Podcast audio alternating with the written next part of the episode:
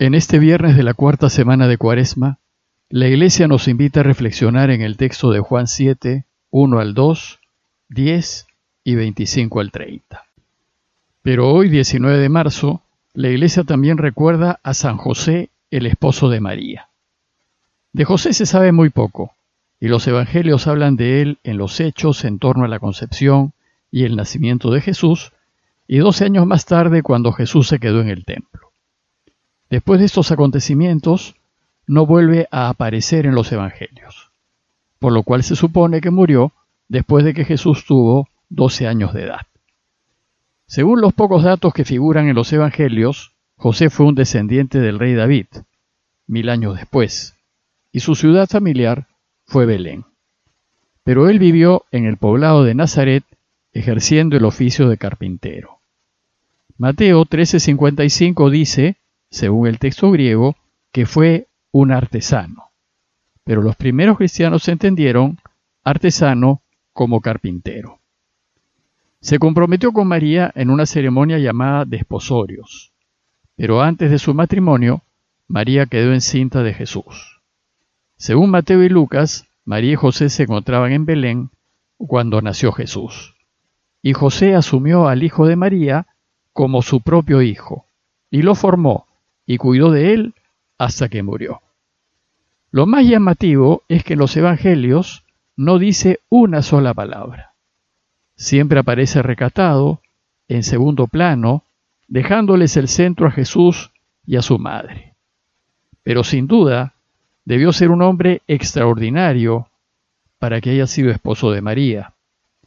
Sabemos que fue un hombre de oración, y Mateo 1.19 nos dice que era un hombre justo, es decir, uno de los que hacen siempre la voluntad de Dios. Trabajó discretamente y en silencio para sostener a su familia y ayudar al Padre a reinar. Y su papel como formador de Jesús fue fundamental. Él, junto con María, le enseñaron a Jesús a amar al Padre sobre todas las cosas. Por eso debemos estar muy agradecidos con José, y por eso hoy la Iglesia lo recuerda de manera especial. Si bien hoy la fiesta tiene lecturas propias, voy a comentarles el texto del viernes de la cuarta semana de Cuaresma para no interrumpir la lectura continuada de Juan. El texto citado dice así. En aquel tiempo recorría Jesús la Galilea, pues no quería andar por Judea porque los judíos trataban de matarlo. Se acercaba la fiesta judía de las tiendas. Después que sus parientes se marcharon a la fiesta, entonces subió él también no abiertamente, sino escondidas. Entonces algunos que eran de Jerusalén dijeron, ¿pero no es este el que intentan matar? Pues miren cómo habla abiertamente, y no le dicen nada. ¿Será que los jefes se han convencido de que este es el Mesías? Pero este sabemos de dónde viene, mientras que el Mesías cuando llegue, nadie sabrá de dónde viene. Entonces Jesús, mientras enseñaba en el templo, gritó, A mí me conocen, y conocen de dónde vengo. Sin embargo, yo no vengo por mi cuenta, sino enviado por el que es veraz. A ese ustedes no lo conocen. Yo lo conozco, porque procedo de él y él me ha enviado. Entonces intentaban agarrarlo, pero nadie le pudo echar mano, porque todavía no había llegado su hora. El texto que les acabo de leer, la iglesia nos los presenta resumido, Así es que les sugiero leer el texto completo en sus Biblias. El relato empieza diciéndonos que Jesús recorría Galilea, el norte de Israel, y probablemente se encontraba en Nazaret por la mención que el texto hace de sus parientes.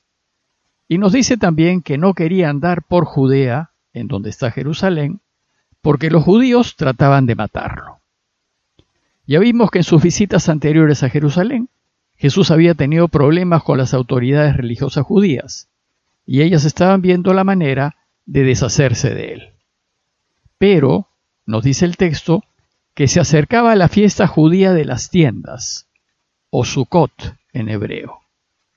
La fiesta de las tiendas es una de las tres grandes e importantes fiestas del pueblo de Israel, junto con Pascua y Pentecostés, en donde la gente solía peregrinar a Jerusalén.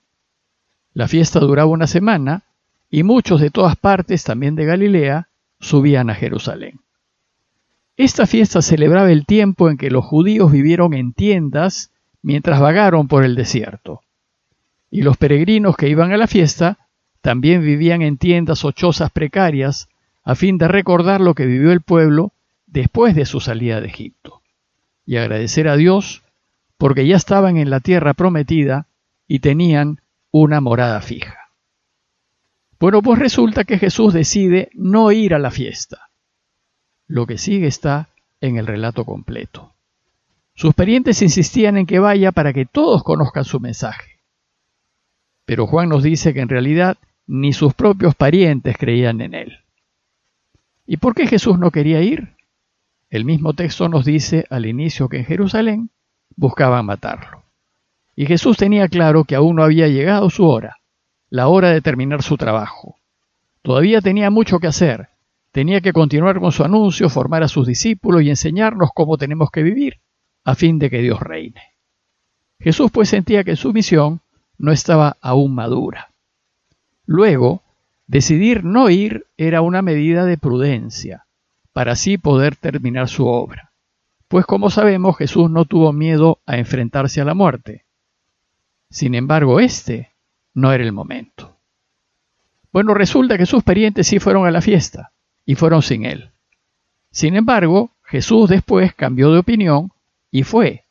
Pero nos dice el texto que, después que sus parientes se marcharon a la fiesta, entonces subió él también, pero no abiertamente, sino a escondidas.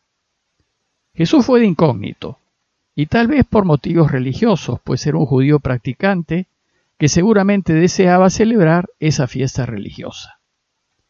El texto completo, que los invito a leer en sus Biblias, nos dice que en Jerusalén la gente preguntaba por él. Algunos de ellos hablaban a favor y otros en contra. Y el texto nos dice que hacia la mitad de la fiesta, que duraba una semana, es decir, hacia el tercer o cuarto día, decidió Jesús salir de su anonimato, presentarse en el templo y ponerse a enseñar. Y al hacerlo, empezaron las discusiones. Lo acusan de enseñar sin haber estudiado, y lo acusan de tener un demonio dentro. Y Jesús se va a defender de todas estas acusaciones. Y entonces dice el texto que algunos que eran de Jerusalén dijeron, pero ¿no es a ese a quien quieren matar? Miren cómo habla con toda libertad y no le dicen nada. ¿No será que las autoridades se han convencido que es en realidad el Mesías? Bueno, pues este es el punto central del relato. ¿Es Jesús en realidad el Mesías? La pregunta acerca de si es o no el Mesías suscitó una discusión, pero la discusión se centró en su origen, en sus pergaminos. Sus discípulos, los que lo seguían, pensaban que sí lo era. Después la iglesia va a afirmar, ya sin dudar ni poder dudar, que Él es el Mesías esperado, pues con su resurrección derrotó al enemigo invencible, a la muerte. Pero las autoridades de Jerusalén lo consideraban un farsante, y de ahí que se pregunten por su origen. Y van a decir, este sabemos de dónde viene. A ojos de los de Jerusalén Jesús no tenía ningún mérito para ser el Mesías. No tenían currículum para serlo. Sabían que era un campesino, solo un artesano del pueblito de Nazaret, lejos de Jerusalén y sin estudios ni títulos, ni riquezas, ni poder. Y dice el texto que el Mesías, cuando llegue, nadie sabrá de dónde viene, pues ellos creían que el Mesías vendría de los cielos con la fuerza y el poder de Dios. Entonces el texto dice que Jesús alzó la voz. La traducción más precisa del griego es gritó y dijo, Me conocen y saben de dónde vengo. Es decir, ellos saben que según los criterios humanos Jesús no tiene argumentos para ser el Mesías. Sin embargo, dice Jesús, yo no vengo por mi cuenta, sino que verdaderamente me envía el que es veraz. Es decir, Dios Padre, el que es la verdad. Y les dice que Él verdaderamente viene del Padre y que es Dios Padre quien lo envía. Pero ellos no pueden entenderlo porque dice el texto, a Dios ustedes no lo conocen. Aquí Jesús públicamente los denuncia por falsos, porque dicen conocer a Dios cuando en realidad no lo conocen ni conocen su modo de proceder. Dios procede en discreción y desde lo que el mundo no valora, desde la debilidad y de la flaqueza, desde la pobreza y la fragilidad, pues es en estas situaciones donde puede actuar y mostrar todo su poder. Y Jesús termina diciendo, en cambio, yo sí lo conozco, y lo conozco porque vengo de Él y porque Él me ha enviado. Esto ya pues fue el colmo para las autoridades judías. Por eso el texto concluye diciendo, entonces intentaban agarrarlo, pero nadie le pudo echar mano, porque todavía no había llegado su hora. Bueno, pues a medida que nos vamos acercando a Semana Santa, las discusiones entre las autoridades judías y Jesús se vuelven más virulentas. Y va a tener cada vez más oposición y contradicciones hasta que finalmente lo atraparán y matarán. A manera de conclusión, y a la luz del texto de hoy, los invito a preguntarnos. Primero, ¿quién es Jesús para mí? ¿Creo que Él ha venido de Dios? ¿Creo que Él es el Mesías? ¿Creo que es Dios? Y si creo, ¿cómo eso debería afectar mi vida? Tengan en cuenta que ni las autoridades judías, ni siquiera su propia familia, creyó en Él. Y luego preguntarnos también, cuando considero a otra persona, ¿lo hago en función de su corazón, de su rectitud, de su honestidad? ¿O lo hago en función de dónde viene, de quién es su familia, de dónde estudió y de los títulos que tiene? Pidámosle a Dios la gracia de descubrir su mano en las personas con las que nos encontramos, a fin de que juzguemos como Él, mirando el corazón. Parroquia de Fátima, Miraflores, Lima.